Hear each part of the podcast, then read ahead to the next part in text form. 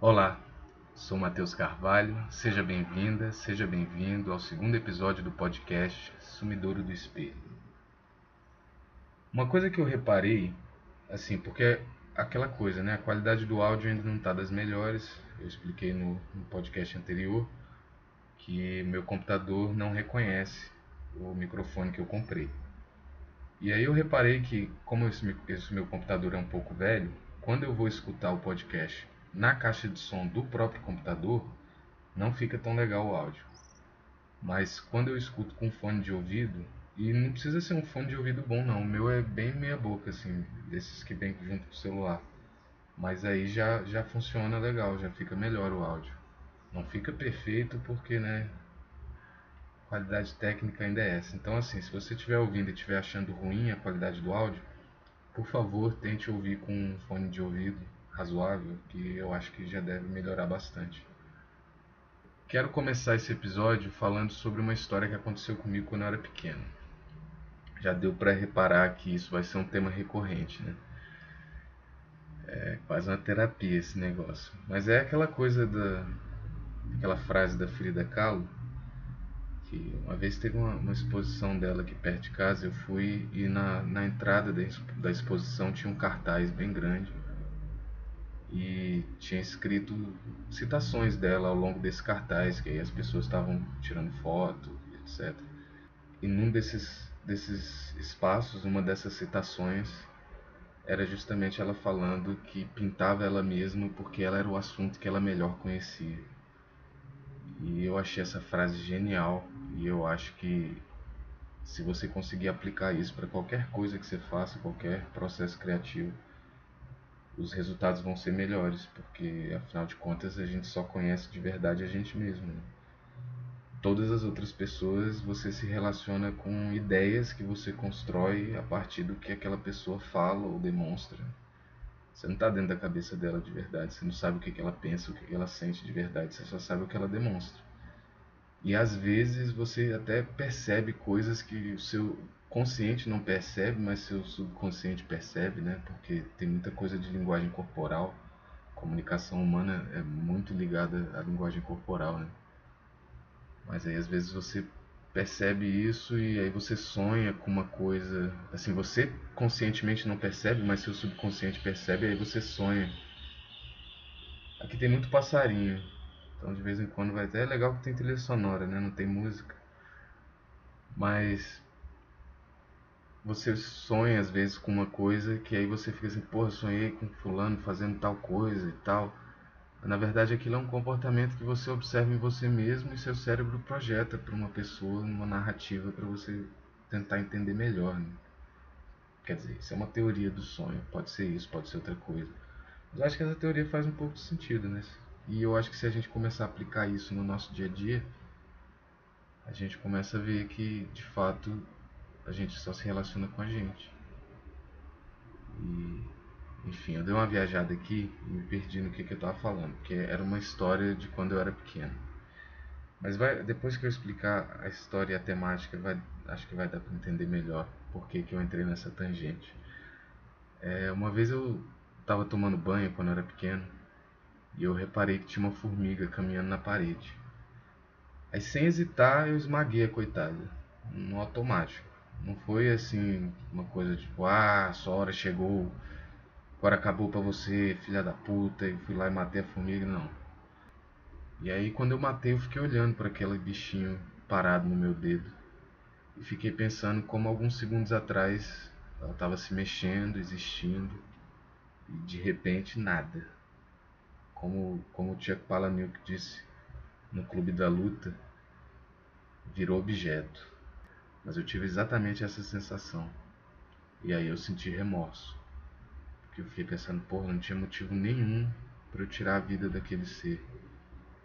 Foi totalmente no automático. E é muito louco, né? Porque a gente vê que na nossa cultura a gente cria laços e afetos com várias espécies animais e tal, de seres. Mas se tem um ser que a maioria das pessoas não cria nenhum tipo de afeto ou relação, são os insetos. E aí, inspirado nisso, é, o papo de hoje, a reflexão de hoje é sobre empatia. E, ultimamente a gente tem visto, né, o tanto que a empatia é uma coisa importante. E se você já viu uma criança assim de perto, se você já conviveu com uma criança, você percebe que a empatia até, até um certo nível ela é intuitiva, mas ela é principalmente ensinada, porque criança não está nem aí. O mundo gira em torno de mim e você que se foda para dar seu jeito. É assim que uma criança pensa. Por isso que ela faz birra, dá piti. Quando você contraria uma criança, puta merda, sai de perto. Fica bolada, fica muito estressada. E aí cada pai vai ensinando de um jeito, né? A maioria enfia porrada, não ensina porra nenhuma. Mas assim, alguns conseguem dialogar e explicar por quê. Que é o que falta, né? A gente vê como é que a maioria das pessoas resolve na porrada, porque a gente vê a situação que a gente está no Brasil nessa pandemia, porque as pessoas estão se mostrando crianças, né? E quando eu era pequeno eu acreditava nesse negócio do mito do adulto. Achava que quando a gente atingia uma certa idade o mundo começava a fazer sentido, que como se chegasse um momento que o cérebro baixasse uma atualização assim, e pá, você virava adulto. Mas aí eu fui crescendo, fui conhecendo pessoas, fui conversando com pessoas. Eu fui vendo que ninguém sabe de nada ninguém vira adulto de verdade. Adulto é uma lenda, uma coisa que a gente conta para as crianças. Um dia você vai ser adulto. O que acontece é só que a gente vive um pouco mais e começa a perceber o mundo um pouco melhor, como que as regras do jogo funcionam, gente começa a se corromper também, começa a entrar na regra do jogo. Às vezes, quando a gente era pequeno, a gente nem ia seguir a regra do jogo se fosse pela nossa própria natureza. Mas aí a gente acaba seguindo porque é isso que ensinam pra gente, é isso que é recompensado. A gente vai sendo treinado, né? Quando você faz uma coisa que é positiva para reforçar as regras do jogo, você vai ser aplaudido, você vai ser recompensado de algum jeito. Mas quando você vai contra, você vai ser punido, você vai ser ostracizado. E não é dizer assim, ah, então foda-se, anarquia. Não, porra. Eu adoro anarquia utópica. Porque anarquia utópica funciona porque é utópica. Mas na prática, com esse monte de criança grande que diz que é adulto, mas não é nada. Imagina a anarquia com essa sociedade, cara, do jeito que é ia ser uma loucura, ia ser gente entrando na sua casa, te estuprando, quebrando tudo, roubando tuas coisas e foda-se, uma loucura. Eu acho que a gente ainda está muito longe, muito, muito longe. Eu não vou dizer que eu tenho certeza, porque eu não tenho certeza de porra nenhuma, não pesquiso nada. Eu só venho aqui falar umas reflexões que eu tenho baseado em coisas que eu vejo e pessoas que eu escuto. Mas ah, se você quiser escrever um artigo acadêmico, não me cite. Sabe quem que você pode citar? O Erasmo Carlos. O Erasmo Carlos é uma puta de uma, de uma citação, porque tem uma música dele que, que descreve muito bem isso que eu estou falando. Eu não sei cantar, mas eu gosto. E então vou cantar. Se você não curtir, você dá uns dois cliques aí no botãozinho de 15 segundos que já deve resolver, talvez até menos. Mas nessa música dele ele diz assim: Antigamente, quando eu me cedia, ou fazia alguma coisa errada. Naturalmente minha mãe dizia: Ele é uma criança, não entende nada. Por dentro eu ria, satisfeito e mudo. Eu era um homem e entendia tudo. Hoje só com meus problemas, rezo muito, mas eu não me iludo. Sempre me dizem quando fico sério, ele é um homem e entende tudo por dentro com a alma atarantada. Sou uma criança, não entendo nada. É perfeita essa descrição, cara. Porque a gente vê que o adulto às vezes entende menos que uma criança.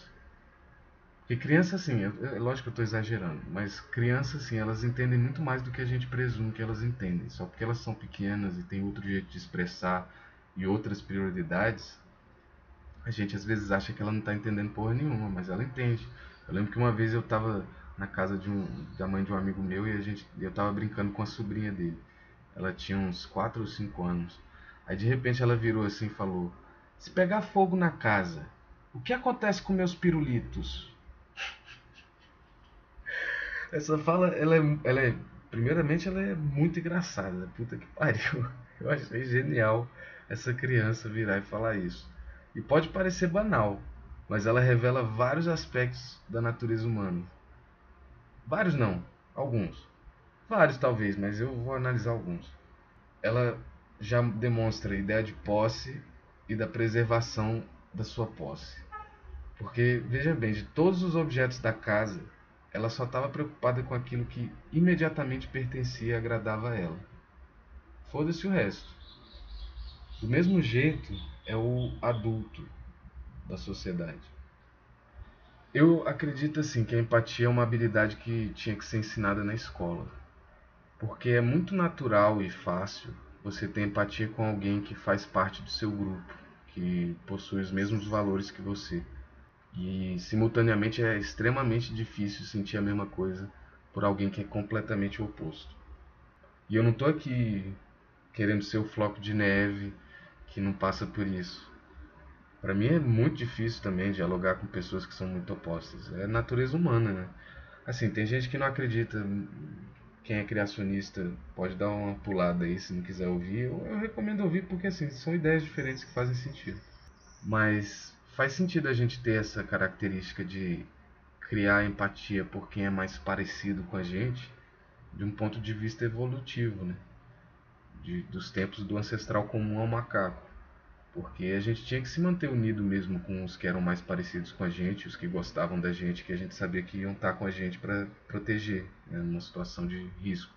Já parou para pensar no tanto que o ser humano é frágil? Praticamente todos os outros animais são ou mais fortes, ou mais rápidos, ou mais resistentes que a gente, quando não são tudo isso ao mesmo tempo. E para sobreviver naquela época a gente tinha que ter laços fortes com outros que a gente podia confiar. Né? Por mais que a gente pense assim que, pô, a gente já está muito mais evoluído do que esse nosso ancestral comum, já está muito longe, a gente tem que lembrar que a nossa mente evoluiu muito mais rápido do que o nosso corpo propriamente dito. Né? O nosso corpo humano é muito, muito próximo do que ele era 100 mil anos atrás. A nossa mente é vastamente diferente até onde a gente conhece, né? porque existem novas evidências aí que apontam erosão de água nas pirâmides do Egito. Para que isso acontecesse, deveria chover no Egito durante milhares de anos. E aí isso ia empurrar as pirâmides do Egito. A gente hoje acha que elas têm em volta de 4.500 anos por aí. Mas essa, essa descoberta, se ela for comprovada, ela vai empurrar a construção das pirâmides para mais de 30 mil anos atrás. Ou seja, pode ser que a gente já foi muito mais inteligente do que a gente é hoje até, porque a gente tem dificuldade de entender como que eles faziam aquelas porra. Enfim. Mas até onde a gente entende, o nosso corpo é muito mais parecido do que a nossa mente era. Então, esses comportamentos, eles esses resquícios comportamentais, melhor dizendo, eles ainda estão profundamente enraizados na gente. Né? Além disso, a gente tem esse fenômeno da quarentena aí, que é a empatia seletiva, né? Tem muita gente aí que só se importa com, com seus próprios parentes, seus amigos e que se for do resto da população. Vocês devem ter visto esses dias aí o vídeo revoltante da enfermeira que finge aplicar a dose da vacina numa idosa e guarda provavelmente para os seus parentes. Mas aí. Ó o raio aí, ó, vai chover. Mas aí eu comecei a pensar assim por um outro lado pensando nessa coisa da empatia, que eu já estava para fazer esse episódio, eu já estava pensando sobre isso. E aí eu fiquei pensando assim, meu primeiro impulso é pedir que essa mulher seja presa e que joguem a chave fora para ela nunca mais sair. Mas aí, se você parar para pensar, essa pessoa não é uma pessoa má.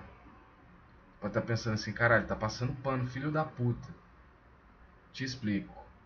Se ela fosse uma pessoa verdadeiramente má, ela não ia pensar em salvar dose para parente nenhum. Ela, ela pode ser mal informada, mal conscientizada, mas má no sentido literal da coisa, ela não é não. Ela ainda está operando numa forma mais primitiva, ligada a esses comportamentos ancestrais que faziam sentido naquela época, mas que hoje em dia são absurdos.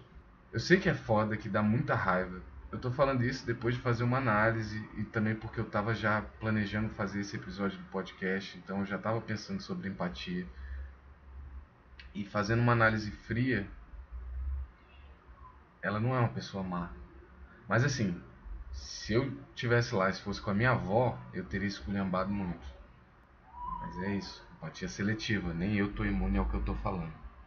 E assim, eu bato muito no cristianismo, porque eu acho que o cristianismo, de fato, a, a instituição cristã, é a fonte de vários problemas sociais que a gente enfrenta hoje em dia.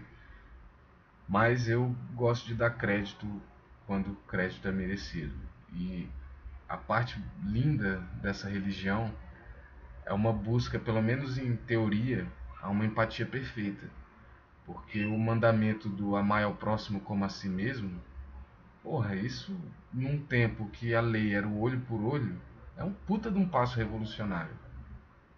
O que fode é que essa mesma galera que defende esse, esses valores aí são as galera que persegue vários grupos por serem diferentes. E você pensar assim em Jesus, ele era um cara que largou tudo que ele tinha, inclusive a profissão, num tempo que as pessoas eram conhecidas como fulano ou tal coisa. E aí Jesus largou a profissão dele, que era de carpinteiro, como me ensinaram, mas aí eu fui pesquisar e na verdade disse que não, porque é um termo grego, tecton, uma coisa assim, que quer dizer uma pessoa que carrega materiais pesados, um artesão. Então, provavelmente era uma profissão que nem tenha hoje mas ainda assim ele largou essa profissão para ir andar com todo mundo que era rechaçado pela sociedade da época e que ainda é hoje alguns desses, né? Vários. Porque ele entendia essa coisa da empatia real, que é você ter amor pelo outro como se ele fosse você. E só assim a gente consegue. Pode parecer uma coisa ah, hippie, paz e amor, utópico, tilelê mas a gente só vai conseguir dar um passo à frente socialmente no dia que a gente entender que ou a gente se ajuda ou a gente está fudido. Porque ninguém mais vai ajudar a gente. E seguindo nessa toada mais falando sobre assuntos espiritualizados, estou citando Jesus aí, eu vou falar de quando eu senti empatia perfeita na minha vida, de verdade. E é um assunto que é meio tabu, pode ter gente que vai ouvir isso e vai achar, nossa, que coisa, mas eu te garanto que não é talvez a ideia que você tenha disso. Eu estou falando de, das minhas experiências com ayahuasca, que é a substância que se consome em algumas religiões, entre elas o Santo Daime, e a psilocibina, que é o princípio ativo do cogumelo, cogumelo mágico como as pessoas chamam popularmente. As duas substâncias são perfeitamente legais. Eu acredito que ainda seja hoje, mas com certeza eram na época que eu tive essas experiências. Então não é como se eu estivesse aqui promovendo, fazendo apologia a alguma coisa ilegal. Apesar de que tem muita coisa que está ilegal aí que não deveria estar. Mas isso pode ser assunto para outro episódio. Mas nas minhas experiências, assim, eu posso fazer um outro episódio para falar mais profundamente. Nesse eu quero só tangenciar, porque foi uma coisa que eu vi em comum a essas duas substâncias, que eu não entendo muito de química, mas eu imagino que quimicamente sejam diferentes. É, que o princípio ativo da ayahuasca é o DMT, né, dimetiltriptamina. E a psilocibina é outra coisa. Eu só sei os nomes disso, assim. Se você me perguntar o que, que eu estou falando, eu não sei. Eu sou jornalista, eu decoro a coisa e falo, e parece que eu sei muita coisa, mas eu só decorei. Igual o nosso sistema de ensino do episódio anterior. Mas as experiências que eu tive com essas duas substâncias foram de. Eu gosto de descrever assim, como se eu tivesse virado Buda. Eu senti como se eu tivesse alcançado um equilíbrio total, perfeito, tudo fazia sentido, tudo na vida fazia sentido, nada estava errado, as coisas aconteciam porque elas simplesmente tinham que acontecer. Tudo que é vivo é a mesma coisa e eu tinha que zelar por todo mundo porque fazendo isso eu estou zelando por mim. Lombra, né? E assim, você pensa, caralho, esse bicho devia estar tá muito louco. E tava. Mas na mesma cerimônia eu vi uma mãe segurando um bebê de colo. Eu não conseguiria fazer isso. Se for para ser sincero, esse bebê provavelmente ia morrer. Mas essa mãe conseguiu tomar a substância, ter uma experiência dessas e ainda conseguir ficar lá segurando o bebê, cuidando do bebê normalmente. E é muito interessante pensar que essas substâncias são legais, mas são demonizadas, são estigmatizadas. Essas substâncias fazem com que a gente experimente uma empatia mais próxima da perfeição, nunca é perfeita, né? Mas aí a gente vê os interesses né, de quem está nos governando. Será que o interesse é realmente zelar pelo bem-estar da sociedade? Ou será que é outra coisa? Porque as, a bebida alcoólica que eu faço uso, inclusive quando estou gravando esse podcast, ela não é uma substância que te faz ter muita empatia, não, pelo contrário. A maioria das pessoas, quando bebe muito, fica completamente idiota, agressiva, e essa é a bebida que não só é legalizada, porque as outras também são, mas essa é incentivada. Né? Essa tem propaganda, essa patrocina eventos esportivos até. Mas é isso. Eu gosto sempre de deixar uma coisa assim de outra pessoa no final do podcast. Eu vou tentar fazer isso. Né? Tô falando que eu gosto sempre de fazer esse é o segundo episódio. Mas é a ideia que eu tenho para os próximos também. É sempre fechar com alguma coisa que eu vi que eu achei muito legal, muito interessante. E no caso hoje eu queria sugerir a música Inumeráveis do Chico César. Ele gravou uma versão com a Mônica Salmazo, tá no YouTube. Eu vou deixar o link na descrição do episódio. O refrão dessa música que eu achei que define muito bem o que, que a gente deveria estar tá pensando agora, né? Ele contextualiza os números dando rosto aos números, né? Porque às vezes a gente fica vendo aqueles números enormes e, e é difícil mesmo criar empatia por números. Nosso cérebro primata não se desenvolveu assim. Mas é isso. Espero que tenham gostado e até a próxima.